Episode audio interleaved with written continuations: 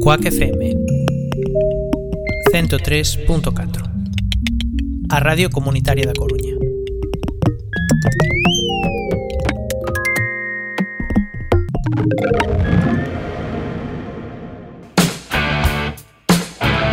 Bipolares en Cuac FM 103.4 Todos los domingos por la noche a las 9 te esperamos en tu última frontera. Atrévete.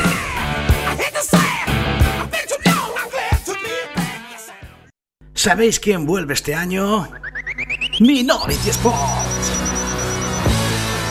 A partir del 4 de septiembre, en Quack FM, los deportes minoritarios tenéis una nueva quedada a las 11 de la noche, todos los lunes, Minority Sports.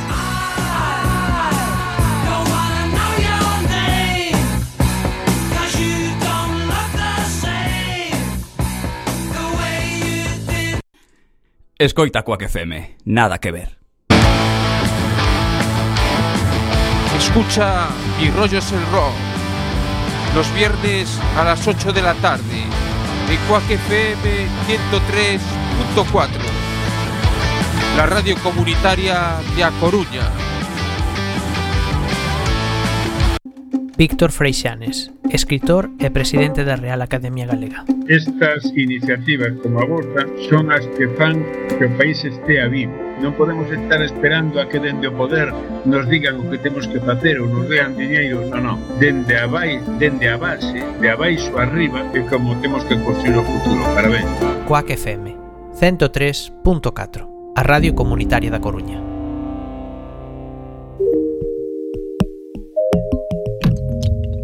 Cuac FM 103.4 A Radio Comunitaria da Coruña.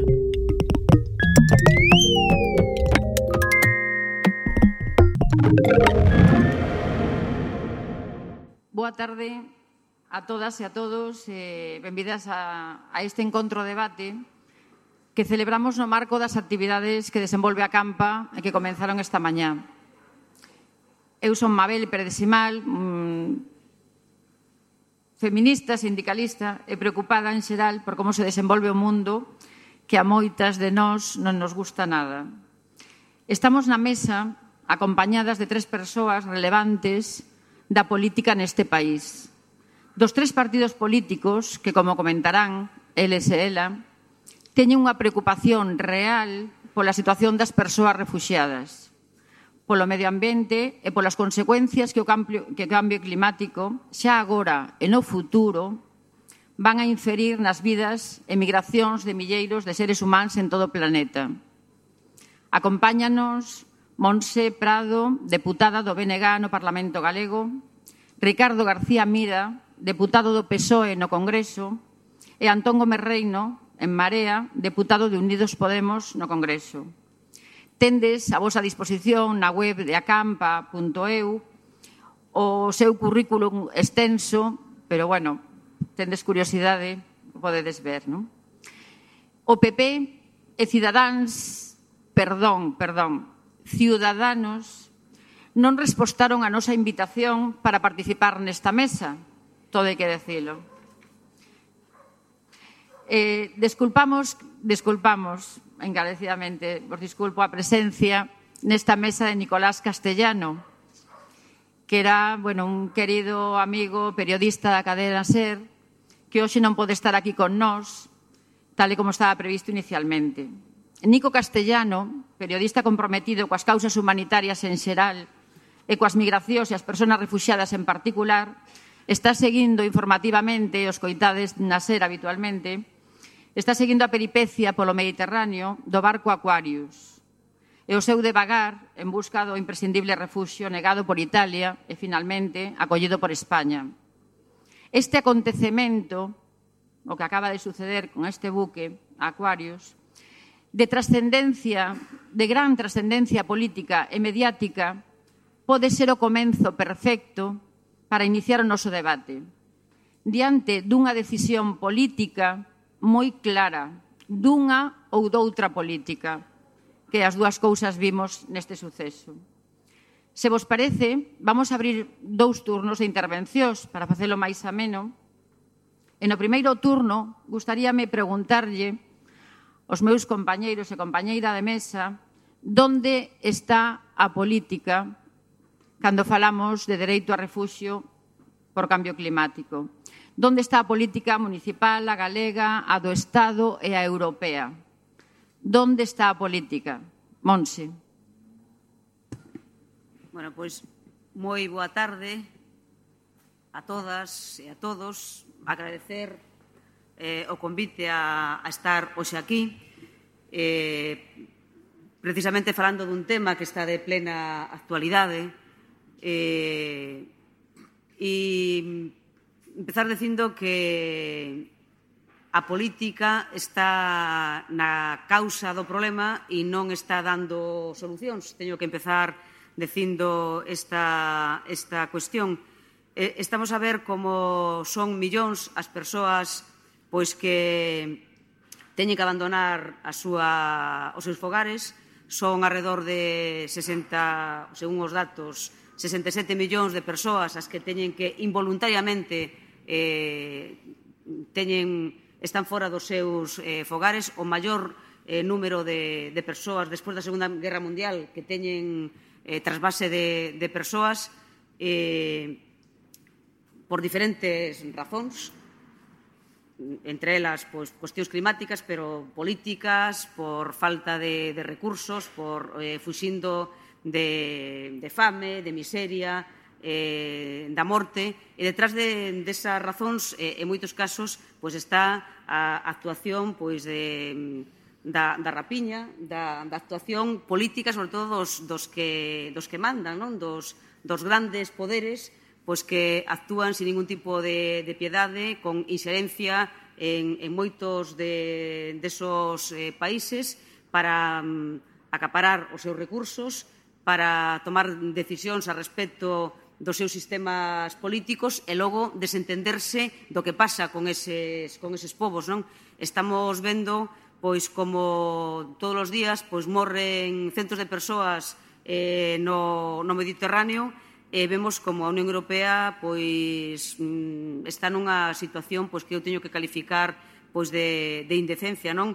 que trata como ameaza a seres humanos que só cometen o terrible crime de fuxir dunhas situacións de miseria ou de guerra ou de, ou de persecución e que, dende logo, desde o punto de vista do BNG, é indignante a resposta a, a, esta, a esta situación que lonxe de dar eh, resposta, de arbitrar medidas para dar resposta, o único que fai é preocúpase por blindar as fronteiras pois, da, da Unión Europea. E a Unión Europea pois, pode dar resposta perfectamente a, a situación dos refugiados que están eh, pedindo entrada na Unión Europea polo número de habitantes, 500 millóns de habitantes da Unión Europea e, eh, e polos recursos, polo Produto Interior Bruto da Unión Europea é perfectamente eh, capaz, somos, podo falar eh, en, incluíndonos, non? somos perfectamente capaces de dar resposta ás persoas que están pedindo refuxio ben sexa político ou simplemente por cuestión climática ou humanitaria a dar resposta a esa, a esa situación.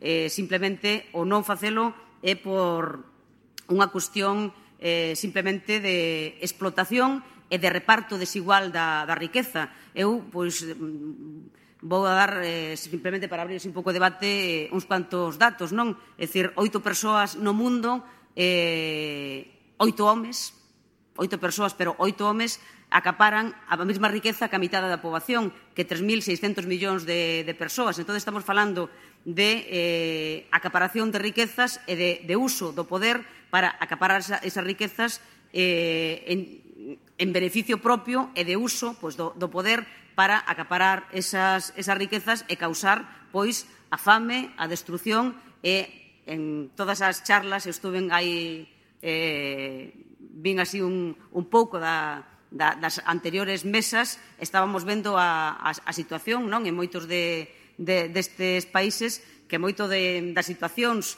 pois, polo cambio climático ven dado eh, pola situación de orixen e pola incapacidade mm, de dar resposta a, a situacións que se producen, pero por esa incapacidade mm, vida de non querer dar resposta eh, política pois eh, precisamente por esa reparto desigual pois da, da riqueza, non? Polo tanto, eh, a pregunta é mm, onde está a política? A política está na orixe do problema, a mala política, e non en querer dar eh, solución. A, a solución está en un cambio de, de política e un cambio de política significa, pois, eh, deixar de practicar as políticas de inserencia en moitos desos países, deixar de aplicar a política armamentística, deixar de aplicar a política de expolio das riquezas desos países, eh, permitirlle un desenvolvemento autocentrado e un desenvolvemento para, eh, en beneficio desos países e desos territorios e non para o enriquecimento dos países eh, expoliadores, e a política ten que estar en deixar que esos países se desenvolvan desa, desde a súa propia soberanía e non desde as decisións que se toman desde a esta eh, Europa ou desde o, os amos ou amo do imperio como pode ser Estados Unidos.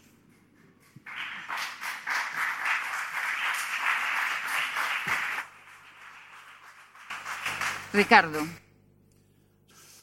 Bueno, en primeiro lugar me gustaría agradecer a invitación para participar nesta mesa de, de, de posicionamento político porque é sobre un problema que, que no que estou vinculado dende o propio Partido Socialista como portavoz de, de Cambio Climático na Comisión de, para o Estudio de Cambio Climático do Congreso, pero non é unha materia nova para min porque durante 20 anos pois fui un profesor e investigador en materia de medio ambiente e cambio climático desde a Universidade da Coruña, desde a Universidade local.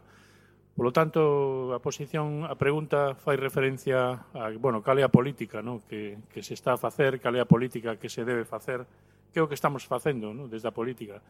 Eh, eu creo que a política ainda está moi verde no? neste aspecto, en analizar o, o asunto dos refugiados, eh, non, fala, non estamos falando de refugiados económicos, pero sí, non estamos falando de refugiados sociais, pero sí porque son refugiados ambientais. E ás veces é moi difícil establecer unha diferenciación conceptual entre o que é un refugiado ambiental e un refugiado económico ou un refugiado que escapa, que fuxe da guerra.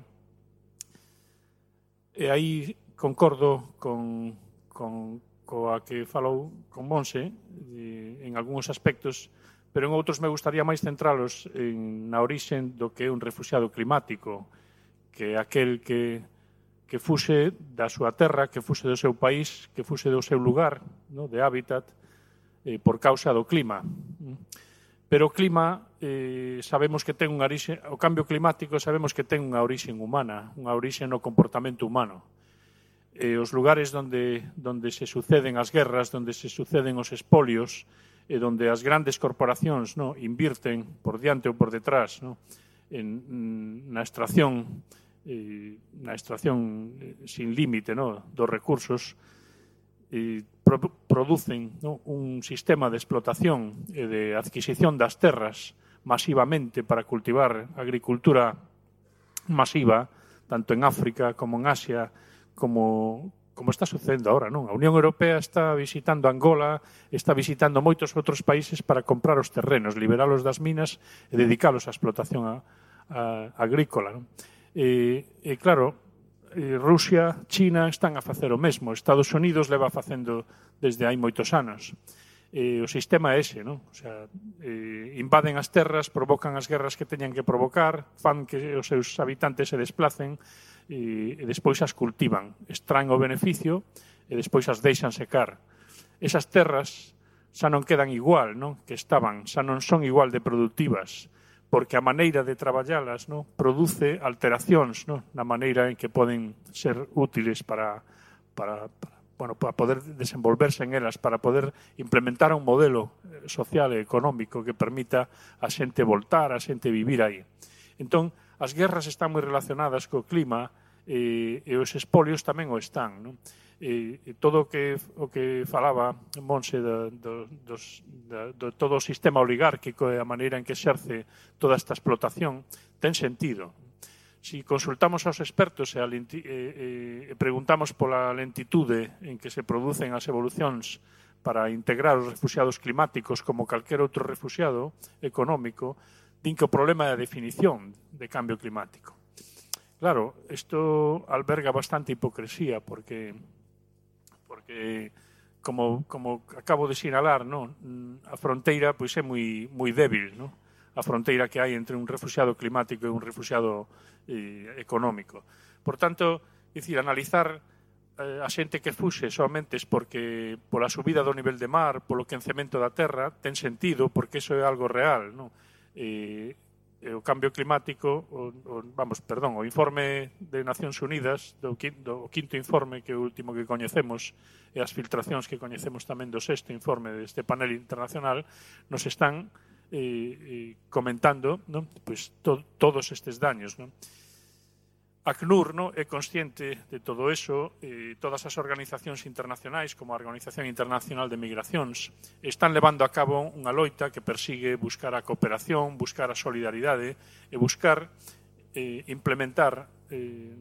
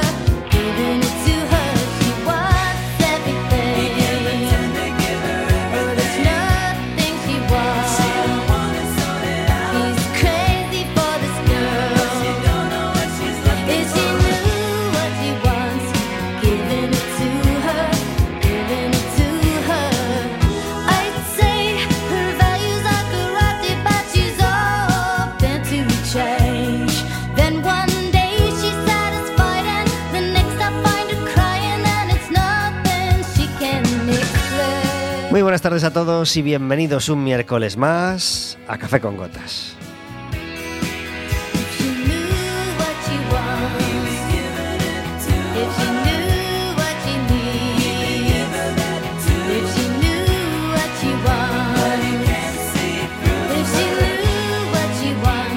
Un programa que puede ser más tuyo todavía si te decides a marcar un teléfono el 981 16700 y le pides a la operadora que te pase con la radio. Este es el teléfono al que puedes llamar siempre para hacerle preguntas a nuestra invitada, para hablar con nosotros, pero hoy, aunque me ha salido el latiguillo, hoy no debes llamar porque este programa que estás escuchando hoy día 1, día de todos los santos, ha sido grabado el día, el miércoles anterior el miércoles 25. Hoy que estoy hablando es miércoles 25. Este programa se va a emitir el día 1 y lo estamos grabando porque esta es la solución que, que tenemos ahora. Aunque sea festivo, no te tienes por qué quedar sin tu café con gotas.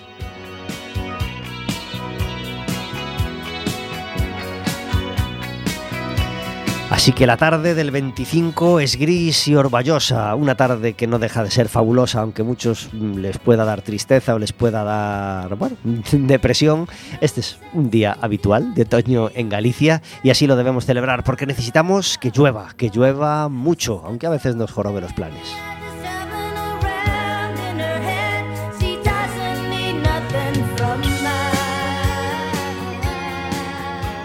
Estaremos con vosotros de 4 a 5 de la tarde en el 103.4 de Quack FM, en quackfm.org, en la aplicación móvil y cualquier día, a cualquier hora y cualquiera de los programas en Radioco Café con Gotas. Acordaos que si tecleáis esto en Google, esta maravilla de Radioco Café con Gotas, os sale una paginita donde están todos los programas en fila colgados. Y eso es fabuloso. Mm, podéis escuchar el programa preferido, escucharlo otra vez, o podéis decir, venga, voy a escuchar un programa de la temporada pasada, venga, el primero o el último, y ya está y disfrutar de un programa pasado que siempre da mucho gustito escuchar cosas así fuera de fecha. Anda, mira, están hablando de aquel final de aquella serie o están hablando de aquella peli estrenada hace 10 meses y siempre son cosas que hacen mucha gracia.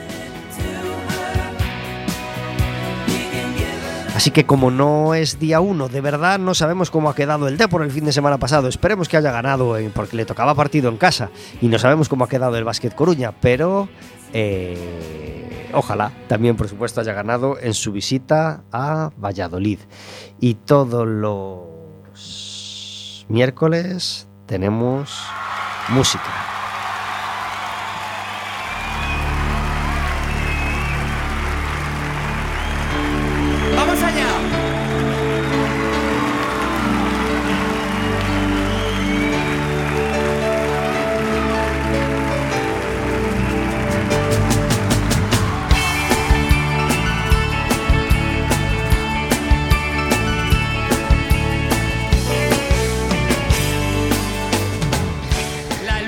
Música, hoy vamos a escuchar tres canciones de modestia aparte, pero va a ser después en nuestra, ya sabéis que siempre ponemos una canción más o menos ahí 18, otra canción ahí 38, pero queríamos abrir el programa como se abre este disco en directo de modestia aparte con estas playas de Mazarrón, que era el tema con el que empezaba también su primer disco.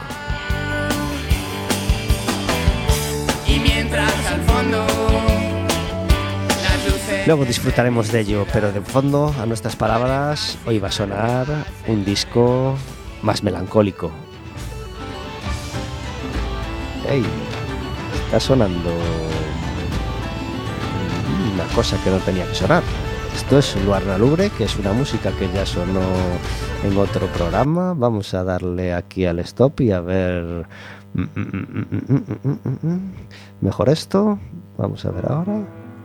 Ah, ay, qué cosa más rara había pasado.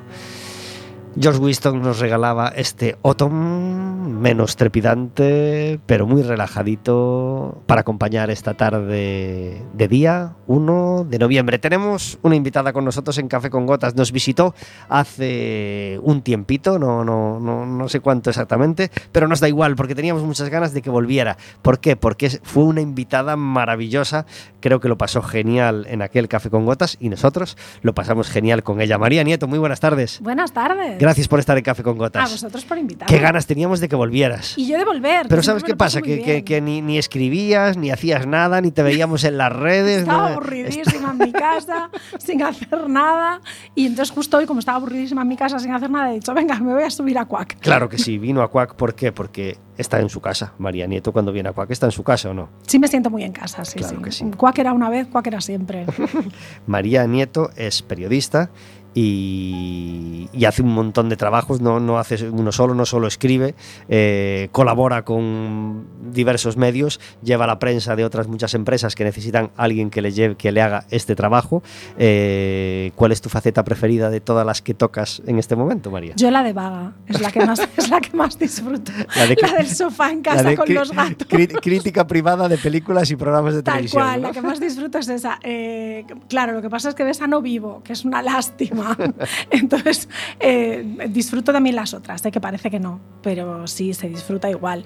Tengo la suerte de que tengo un trabajo que me gusta mucho eh, y que llevo dedicándome a él desde que empecé a trabajar, porque quitando alguna cosita así puntual que hice antes de empezar como periodista, pues dando algunas clases particulares y cosas así, he sido comunicadora siempre, cuentista. Mi madre decía que vivía del cuento y es un poco verdad, la verdad.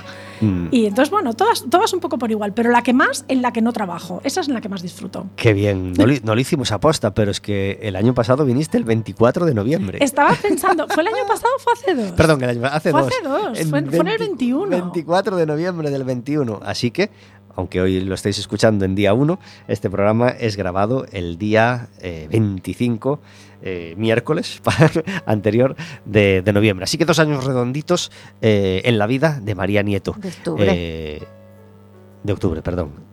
Ay, me colé, me colé, perdón, claro. Bueno, Era- Casi, era casi, dos casi años y- redondo. Sí, Casi dos años casi, redondo. casi dos añitos. Sí, 20 ahí, ahí. 23 mesitos, 23 mesitos redondos.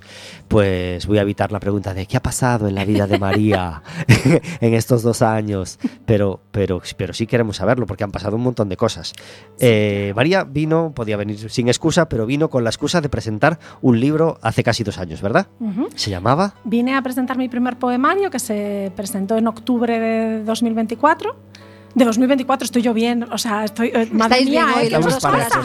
En, en el es que se presentó el 4 de octubre. El 4 de octubre de 2021, eh, que se llamaba Lo que pudo haber sido, lo que es, lo que nunca será. Digo mi primer poemario como si hubiera publi- publicado 35. Primero y único.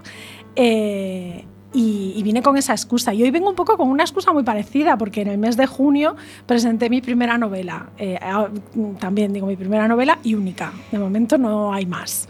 Esperemos que las haya. Esperemos que las haya. Yo vengo de libro en libro. Mm. y este nuevo libro se llama Y este nuevo libro se llama Hogar, es eh, una novela que, que lleva en el mercado pues nada, unos mesecitos, desde principios de verano, que ha estado girando así un poco en diferentes presentaciones durante el verano y, y los primeros días del otoño y que ahora pues eh, empieza a sentarse afortunadamente a la que no le está yendo del todo mal, con lo cual pues eh, es a lo mejor de las facetas laborales laborales la que más disfruto ahora mismo, a lo mejor es esa. ¿Cómo nace Hogar? ¿Por qué nace Hogar? Hogar nace porque, bueno, vosotros ya lo sabéis, yo llevo escribiendo toda la vida, eh, pero nunca había escrito una novela, básicamente porque soy una persona absolutamente in- inconstante y me cuesta muchísimo eh, centrarme. A mí me cuesta un montón concluir las cosas. Yo empiezo un montón de proyectos y a la mitad soy como, como Pérez Reverte, que, que en las novelas se aburre de los protagonistas y los mata. Pues yo así con todo en la vida. Empiezo una cosa, me aburro, venga, fuera. Y entonces nunca había escrito una novela y me parecía muy difícil porque hay que ser muy constante, los mm, personajes necesitan un desarrollo, yo soy más de relato breve.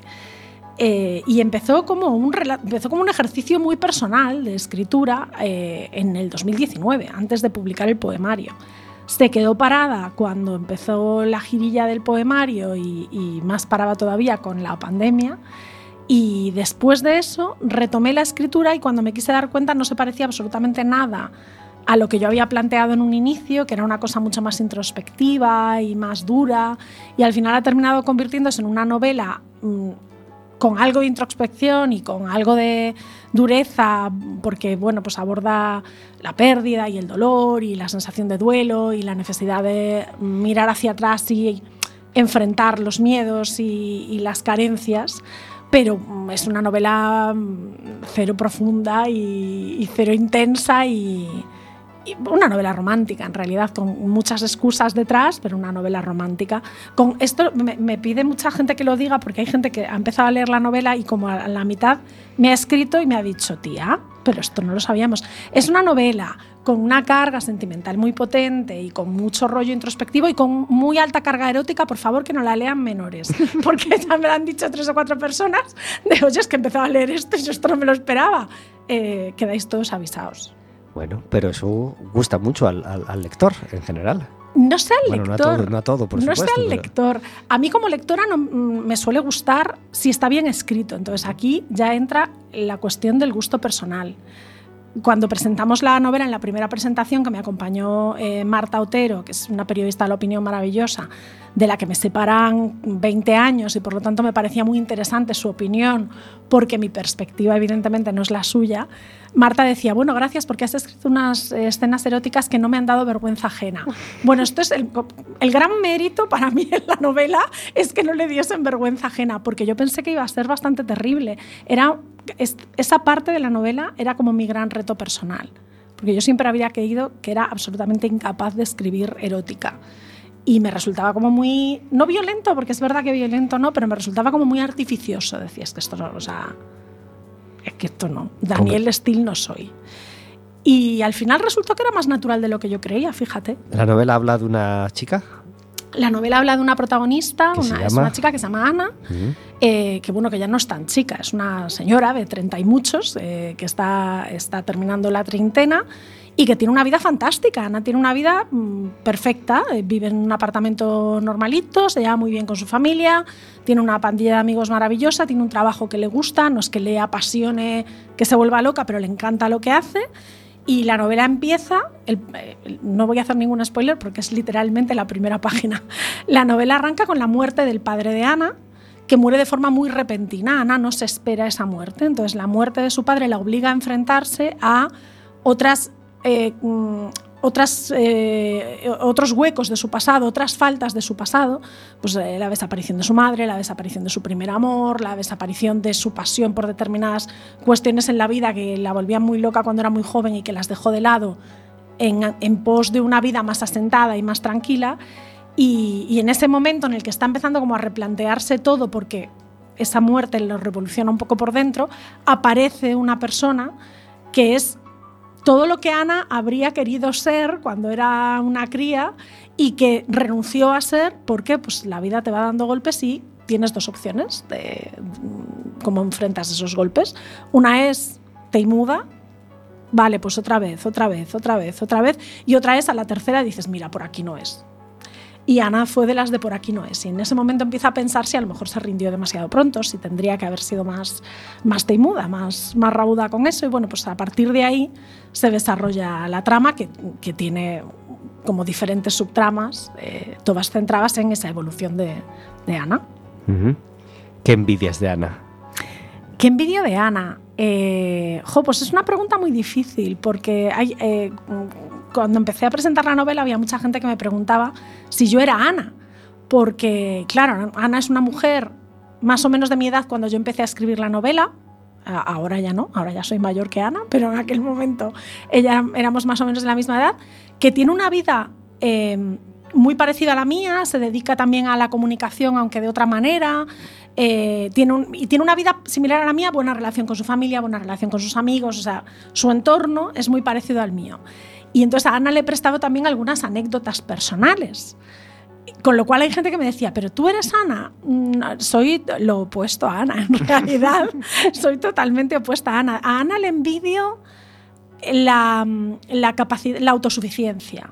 Ana le envidio mucho esa autosuficiencia de no haberse planteado nunca. Ana ha tomado muchas decisiones en la vida sin plantearse si esas decisiones eh, podían estar hiriendo a otras personas no de forma especialmente egoísta, porque no lo hace por egoísmo, lo hace por, por resiliencia, por necesidad suya de, de, tirar hacia adelante. Entonces a Ana le envidio esa capacidad de ser fuerte y de tirar hacia adelante que yo probablemente no tengo. Yo soy bastante más llorona que Ana y, y a lo mejor un poco menos intensa, lo cual también es eh, más, más llevadero en la vida real, pero menos interesante. Le envidio eso y, y, hombre, le envidio la inventiva probablemente y la suerte que tiene en determinadas cosas en la vida, que claro, si no, no sería un protagonista de una novela, sino, sería claro. una señora más. Pero bueno, quitando eso, soy, me parezco cero a Ana. ¿Y qué, qué, encontraste en la escritura de este, de este hogar que, que, que no encontraras en, en el primer libro? ¿Qué placer te dio este segundo que no te diera el primero? Es ficción. Y eso es, eh, para mí, mucho más gratificante a la hora de ponerlo sobre la mesa. Eh, el poemario y toda la poesía que he escrito alguna vez en mi vida o que sigo escribiendo, para mí es una forma mucho más personal de abordar las, los temas que se tratan son los mismos, porque como dice Mariana Enríquez, los escritores tenemos obsesiones y, y, hablamos siempre de lo mismo, porque tú tienes tu obsesión y mi obsesión es esta, yo siempre voy a girar. Y va a acabar saliendo por Claro, por voy a girar siempre en torno a este, a, a, este torbellino que es el que me arrastra porque es lo que me interesa, pero lo abordo de formas diferentes y en, en los poemas, eh, en la poesía en general, siempre lo abordo desde una perspectiva mucho más personal, es, es una especie de análisis sobre una fórmula personal de, de aproximar la vida, aunque no hable siempre de mí, siempre es mucho más personal, aunque, aunque en un poema hable de la relación de terceros eh, o de la forma que terceros abordan algo, siempre lo voy a hacer desde una perspectiva mucho más personal y la novela es 100% ficción. Eh, por mucho que haya anécdotas personales que puedan servir para dar el soporte, para poner el piececito de realidad en una historia concreta, la novela es mentira. Y a mí, me, yo soy una mentirosa fantástica, a mí me gusta muchísimo mentir. Entonces, mentir en estas cosas pequeñas, yo soy, soy una cuentista, entonces a mí me gusta mucho inventar. Y, y, la novela me permite inventar y la poesía no sé por qué tengo la sensación de que no lo permite. Ah, seguramente hay poetas que trabajan con la inventiva y con esa fantasía. Yo no soy capaz, para mí la poesía es mucho más literal, en cambio la novela pues te permite jugar, inventar, vivir otras vidas, es diferente. Y ahora que la novela bueno, buenas tardes, que no me has presentado. buenas tardes. Hola, soy Verónica, ¿qué, ¿qué tal? Estoy aquí. Lo siento mucho. No le he dejado, es que no, me. Nada, no, es verdad. Es que. Esto de grabar dos programas seguidos, sí, porque como ya me, cosas. ya me, presentaste en el primero, pues claro, ya, ya, queda presentado para todos los ya demás. Ya está. Verónica ya estaba en antena una vez, ya está para siempre. Ya está para siempre, exacto. Está a mi lado, es mi brazo, mi mano derecha. Bueno, pues os pido perdón. Verónica no, pues hace posible que cada miércoles Café con Gotas sea un programa maravilloso. Gracias, Verónica, por hacer posible Café con Gotas. Gracias a ti, Pablo, por, por dejarme estar aquí todos los miércoles, aunque algunas veces no me presentes y no pueda hablar, pero bueno, no, no, no es, broma, es broma. Te quería preguntar, ahora que la novela lleva ya unos mesitos rodando, ¿qué feedback eh, recibes sobre la novela? Claro, esto es curioso, porque el feedback principal siempre es de gente que te conoce.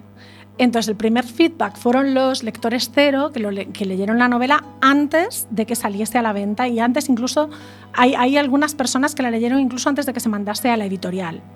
Eh, antes de que nadie en la editorial hubiese dicho adelante, nos gusta, la vamos a comprar y la leemos, hay cinco personas que son mi comité de sabios, que lo leen todo antes, y mi comité de sabios había leído la novela y claro, pues ese feedback es un poco condicionado, porque cuando alguien a quien aprecias, y yo quiero creer que mi pareja y mis mejores amigos pues me aprecian, porque sería lamentable la vida si no fuese así, eh, claro, no te van a decir, cariño, esto es una mierda, como mucho te van a decir, yo cambiaría esto, pero no, no van a ser súper críticos. Y después, cuando la novela llega a las calles, las primeras, el primer feedback siempre es de gente que, que te conoce. Entonces, te resulta siempre un poco como frío, más que frío, todo lo contrario. Es tan afectuoso siempre que tú das por hecho que no puede ser del todo verdad. Yo, ¿Sabéis esto de que las críticas malas no las queremos más que las buenas? Pues es un poco así. Entonces, claro, viene alguien que tampoco digo que sea tu mejor amigo, pero viene una amiga, un conocido, tu vecina del quinto, caso literal, mi vecina del quinto, y te dice, oye, que la he leído, que me ha gustado mucho, ¿qué le vas a decir? No es verdad. Claro, o sea, doy por hecho que si te pareciera una mierda no me lo dirías, pero a lo mejor te ha parecido una cosa del montón y como eres muy agradable y me aprecias, pues lo ves más bonito. Lo que pasa es que... Eh, que la novela tenga cierta repercusión, que tampoco es que haya publicado yo aquí el Premio Planeta, ojalá, eh, son soles cuando quieras. Como no es el caso, eh, casi todas las presentaciones y, y, casi todo el público es más cercano. ¿no? Pero esta novela ha tenido la suerte de tener presentaciones más grandes y he, ha llegado a un público un poco más allá porque pues, ha tenido una pequeña mejor distribución y además eh, ha, coincidido con mi entrada en la Asociación de Escritores Gallegos, que es una entidad que organiza un montón de actividades y entonces pues es verdad que generas como más círculo y más movimiento. Entonces ese momento en el que gente que no conoces de absolutamente nada, y esto ha pasado y a mí todavía me flipa, gente que no conoces de absolutamente nada se planta en un evento al que tú vas a hablar de tu novela y eh, como umbral, yo he venido aquí a hablar de mi libro y termina el evento y se acerca para que se lo firmes y te dice, oye, que me ha encantado, que lo he leído y me ha gustado muchísimo, a mí esto me rompe muchísimo la cabeza. Muchísimo. La mejor, una señora, esto lo tengo que, contar porque es fantástico. La primera presentación de, de Hogar fue en Aguarda, eh, en una librería fantástica que se llama Atlántica, que es una maravilla de sitio, eh, y fue a principios de junio. Entonces el libro estaba recién salido y Atlántica es una librería súper proactiva, se portaron increíble conmigo, entonces eh, distribuyeron el libro entre sus lectores pues, más asiduos, lo metieron en el club de lectura y tal. Entonces cuando llegamos a la presentación, allí estaban pues, mis amigos de Aguarda, porque claro, pues para eso tienes amigos. Y, bueno, por y porque ponían vino en la presentación, que también influye.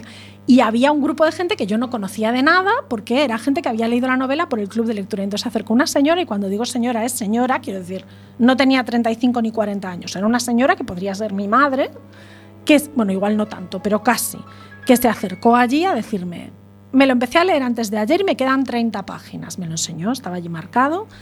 Me está gustando bastante, pero yo no sé si Ana me cae muy bien o es gilipollas. A mí, esta señora para siempre en mi corazón. De hecho, la sigo en Instagram Siempre ahora. en mi equipo. Sí, sí, me Qué pareció súper sincera. Me decías que esta niña es imbécil. Y no digo yo que no tenga razón. Un poco imbécil sí que es. Hoy quisimos buscar una música especial y yo no sé si habrá sonado siquiera, modestia aparte, en Café con Gatas, pero modestia aparte fue uno de mis grupos favoritos en aquel momento de la vida. 1990 salió su segundo disco que se llamó Cosas de la Edad. Curioso. mm, Mejor que el primero todavía, y mira que el primero entró con fuerza en, la vida de, de los adolescentes de aquel momento.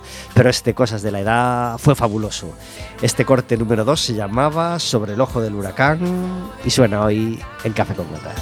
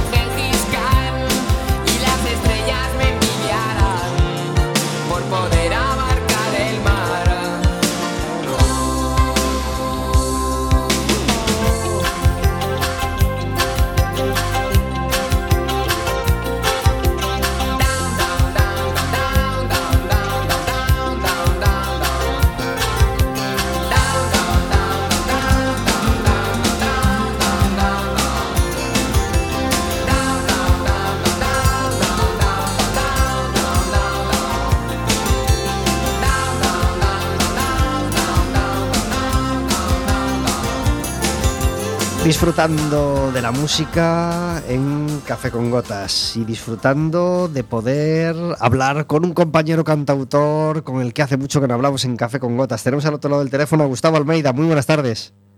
Buenas tardes, ¿qué Gra- gracias por estar en Café con Gotas.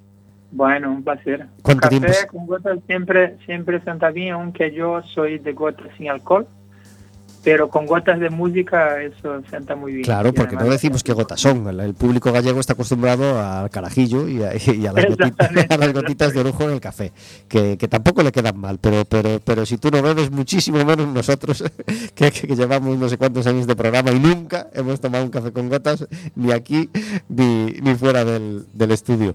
Eh, Gustavo Almeida está súper activo eh, y nosotros lo celebramos porque es un músico integral, un músico de verdad. Mm, diría mitad, mitad futbolista, mitad músico, pero no mitad y mitad. Futbolista integral y músico integral a la vez, ¿verdad? Sí, eh, bueno, es algo que, que hace parte de mi, de mi caminar. Eh, no, sé, no sé si es la mejor vía, ni tampoco presumo de mi heroicidad, no sé si se, se dice así, eh, en la música, eh, pero, pero sí que, bueno, fue el camino que la vida me, me ha puesto y, y soy feliz con cada vez más con, con todo lo que con todo lo que voy viviendo en la música. El día 3 de noviembre sale un nuevo single que se llama Ken. Exactamente, exactamente. Y lo, y lo has grabado, ahí, lo has grabado con Felipe Gon- Gon- González, ¿verdad? Felipe González sí es un cantante y compositor también portugués que, que, bueno nos cono- conocimos curiosamente a través del, del fútbol pero pero que bueno después en el tercer tiempo de, de este de esta pachanga que se juega todos los lunes en Lisboa pues ya hemos descubierto que, que teníamos eh, muchas cosas en común en, en la forma de ver eh, la música y la vida y, musicalmente también. Y, bueno, esta es una canción que está en mi disco Vértice, ¿no? En la versión en castellano y en gallego. Y, y es una canción que, que, que tiene, es muy similar a cosas en común que nos gusta y acabó que, que le propuse a él de, de hacer este featuring y, y me quedó genial, la verdad. Eh, es, una, es, un, es un territorio donde camino poco, en la música más bailable. ¿No? Nosotros cantautores nos ponen este cliché de que tenemos que estar sentados en una, en una butaca eh, cantando nuestras canciones. En este caso eh, me tocará cantarla de pie y bailando. Qué bien. Eh, has tocado en sitios maravillosos en los últimos meses, pero ahora te quedan tres plazas grandes, que son Lisboa, Madrid y Pontevedra, tu casa, nada más y nada menos, así en una especie de fin de gira, aunque pueden surgir siempre más, más conciertos. ¿Preparado para este relativo fin de gira tan, tan intenso en, en lugares tan grandes? Sí, preparado hay que estar siempre, ¿no? Eh, creo que, sobre todo, como dije antes, ¿no? Cuando, cuando tu camino es una carrera independiente, eh, ya de por sí la realidad te hace estar preparado cada vez que, que te despiertas, ¿no? Y si no, pues, pues te quedarás atrás.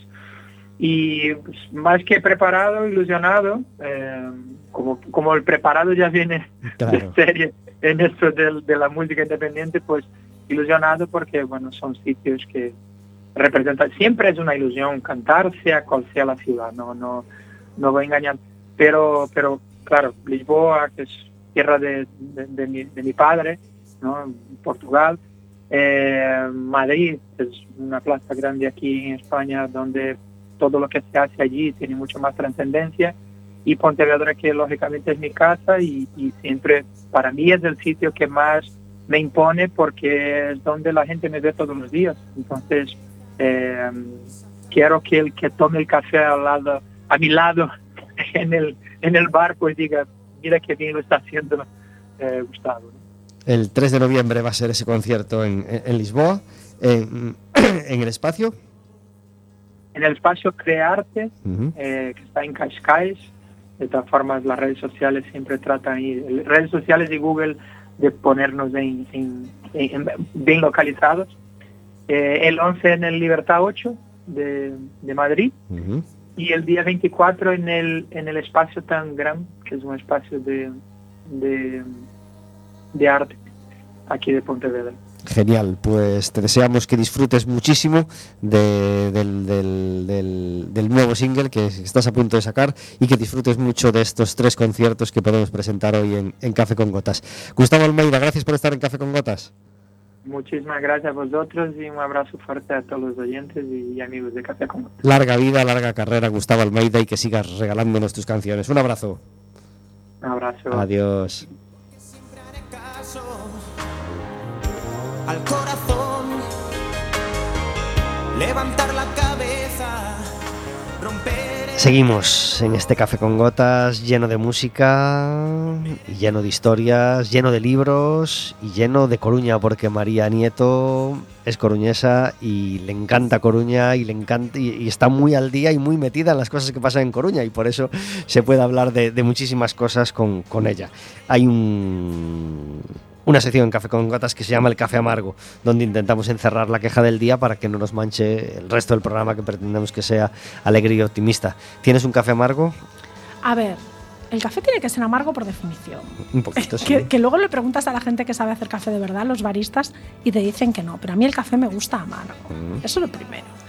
En general, no soy yo mucho de quejarme, pero voy a recuperar la queja que hacía antes fuera de los micros, porque creo que es necesario. y Además, eh, como ya has eh, desvelado el secreto de que esto se está grabando el 25, eh, tal día como hoy yo estoy entrando a trabajar en el WOMEX con la delegación de Armenia y están haciendo un trabajo fantástico y, y creo que eh, en esta ciudad fantástica en la que hay una vida cultural maravillosa y una cantidad de actividad grande y pequeña. Cuando digo grande quiero decir cosas como el WOMEX, cuando digo pequeño quiero decir salas de conciertos, eh, salas de teatros privadas pequeñitas. Alucinante, creo que falta mucha, mucha apuesta cultural por parte de las autoridades públicas. Entonces mi queja aquí es que no hay una buena dirección cultural todavía. Oye, esto lo estoy grabando el 25 y lo mismo el día 1 me como mis palabras y ojalá. Pero creo que no hay una buena dirección cultural y creo que es una lástima porque hay muchas cosas que pasan desapercibidas porque no hay una buena comunicación eh, entre las áreas privadas y públicas y porque no hay una buena apuesta por la parte pública por hacer eh, público notorio con luz y taquígrafos todo lo que se hace en esta ciudad, que no solo son enormes festivales, que los hay y son fantásticos, se hacen muchas cosas además, no solo son grandes grabaciones de películas, que las hay y fantásticas, se hacen muchas cosas. Es que se podían hacer las cosas mejor de lo que se están haciendo, ¿verdad? También peor, eh, yo siempre digo lo mismo, también peor, ahora es complicado. No te voy a engañar, es complicado. Me adhiero, me adhiero, me adhiero totalmente a, ese café amargo. Eh, y la difusión de las cosas pequeñas y del cantautor pequeño y del músico pequeño y del grupo pequeño que, los hay en Coruña se podía hacer mejor, merece más notoriedad, merece más espacio y merece más ayuda. mm, porque la están teniendo otras cosas que no merecen tanto la pena, ¿verdad? Fíjate que eh, ya no voy tanto al tema de las ayudas, que esto es un temazo, esto da para un monográfico. Hmm. Ya no voy tanto al tema de las ayudas eh, públicas al sector privado, que son necesarias, ojo, o sea, eh, hay una parte del presupuesto público que está destinada a este fomento de la- del emprendimiento privado y debe ser así y está fenomenal. Para eso pagamos impuestos, entre otras muchísimas cosas. ¿no? Pero a lo mejor hay que, eh, al margen de esa parte de la inversión eh, pública, a lo mejor hay que contar también con otra cosa que da el sector público y que no está dando ahora mismo, no sé si por falta de tiempo, si por falta de entendimiento, si por falta de conocimiento, por lo que sea, eh, que es el apoyo real, la no contraprogramación, el tener en cuenta al sector privado cuando se organiza algo público grande, eh, etcétera, etcétera, etcétera, etcétera. Y ahí sí que veo mm, carencias que no son nuevas, quiero decir, esto no es, mm, no es una cosa de ayer y no atañe solo a la cuestión municipal, lo que pasa es que esto es una radio de ámbito municipal y en este caso hablamos del ámbito municipal, pero atañe a todos los ámbitos. Creo que el sector público insiste mucho en que ya ayuda al privado y a veces se le olvida que la ayuda no es poner unos euritos, que también a lo mejor es necesario empezar por otras partes, como pues esa parte de la no contraprogramación, de hacer un trabajo de coherencia para que haya una buena conexión constante público-privada y la programación general de la ciudad esté más cohesionada y más accesible a todo el mundo. Bueno, un poco de todo. Nos adherimos, por Nos supuesto, a ese café amargo. totalmente. ¿Tú tienes un café amargo, Vero? Yo mi café amargo de hoy eh, son eh, los coches que eh, por ciudad, ¿vale? Y sobre todo de noche, aceleran muchísimo para, para hacer ruido o al igual que los que aceleran mucho y que hacen mucho ruido, los que van con las ventanillas bajadas con las con la Oh. música. ¿Qué necesidad hay? Vamos a ver. ¿De qué necesidad tienes de molestar a todo el mundo por la noche cuando hay evidentemente menos ruido y se escucha mucho más? De hacer esos acelerones o ir con la música a tope con las ventanillas bajas. Yo lo del acelerón no lo puedo explicar, pero lo de la música a tope así. Otra cosa es que no nos guste la explicación. Pero la explicación es que la gente, todos creemos que tenemos un gusto impecable. Y que quieren difundir la labor de ese Todos artista. cre- yo la primera, ¿eh? Quiero decir, yo también creo que mi gusto es impecable. De tu, tu gusto musical. De mi gusto en general para todo en la vida, pero en este caso concreto musical. Entonces todos creemos... Y entonces tienes que compartirla con y todo claro, el que el mundo. mundo se merece saber que voy escuchando Taylor Swift a toda pastilla. El problema es que no suele ser Taylor Swift, pero claro, este es mi problema, no el problema del que lo pone. El que lo pone considera que el problema es que yo escucho a Taylor Swift. Yo no lo entiendo. Claro, No esto Es es decir, un- eh, ese, ese tipo de, de- Porque al final eh, estás molestando. Molestando. Y, y yo creo que eh, el- el, todo el mundo tiene derecho a descansar y a, y a su- y a la tranquilidad. Y ya para mí eso revienta la, tra- la tranquilidad y el descanso. Totalmente. Nos adherimos, por supuesto, a ese café amargo. No, es, Que no, es que no. No tiene explicación. Yo no- sigo sin entenderlo, ¿eh? de verdad. Estamos hablando de difundir la música y hay ahí un, un macarra en su coche con la ventanilla abierta, difundiendo, la música de alguien. Claro, Claro, claro, es claro, que- no, no. Igual Yo creo que no hay necesidad anticura de difundirla Igual no de es el forma. ámbito, o sea, igual no es el ámbito para difundir su música. Igual en sus redes puede él compartir, estoy escuchando esto y ya si no me gusta, pues yo ya lo paso. Eso Pero es. claro, en Juan Flores, pues no me, no me lo puedo pasar. Estoy situada al lado en el semáforo y me lo zampo. Mi café amargo pues tiene que ver con, con esa parte que apuntábamos ya con, con- a- al principio, con, con los festivales. Yo creo ya hemos tocado el tema en algún otro café con gotas. No necesitamos tantos festivales. De hecho ya hay un libro que se ha difundido mucho este verano sobre, la, sobre la burbuja de los festivales y de por qué no necesitamos tantos festivales. Y, y mi apuesta es más ciclos de música y menos festivales. Sí necesitamos ciclos de música, sí necesitamos un cantautor cada viernes, a lo mejor, durante el mes de marzo en el Ágora, imagínate. Sí necesitamos, eh, pues, pues, pues como el ciclo en el que acaba de venir, por ejemplo... mm, eh, Valeria, Valeria Castro, eh, pues es mm, o, mezclando tipos de música, pero en un sitio determinado, artistas separados, que cada uno elija el suyo, que pague su entrada y vaya cómodamente a ver a su artista y que lo disfrute. No festivales que exigen un macro escenario, una macro organización, una mm, aunque hay festivales, por supuesto, muy, muy guays y que, y que la gente disfruta mucho y los números les dan la razón. Pero, Mm. bueno, con muchos matices, por supuesto, con muchos matices. También daría para mucho. Pero hay otros muchos que no. Y, y ese es mi café amargo. Mm. Que, que, que, que- que se derroche dinero, tiempo, espacio, ayudas, etcétera, etcétera, en festivales que no, que no ayudan a la música. Que no, realmente, que aunque sean de música, no están ayudando a la música. Es, es- es otro temazo para un monográfico, Mm. realmente, sí. Yo creo que el problema no es el formato del festival, fíjate.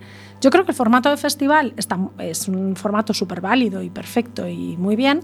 El problema es que es como si yo digo, a mí me gusta muchísimo el cine de terror.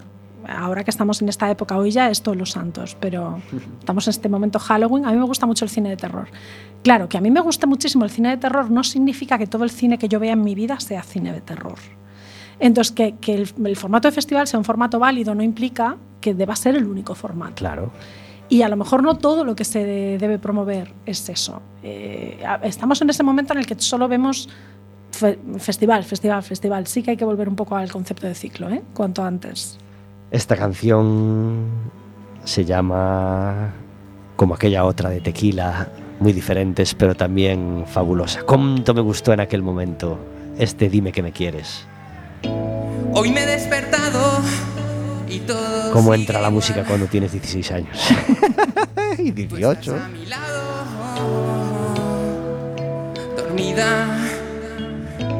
Con las manos en la nuca miro al techo y puedo recordar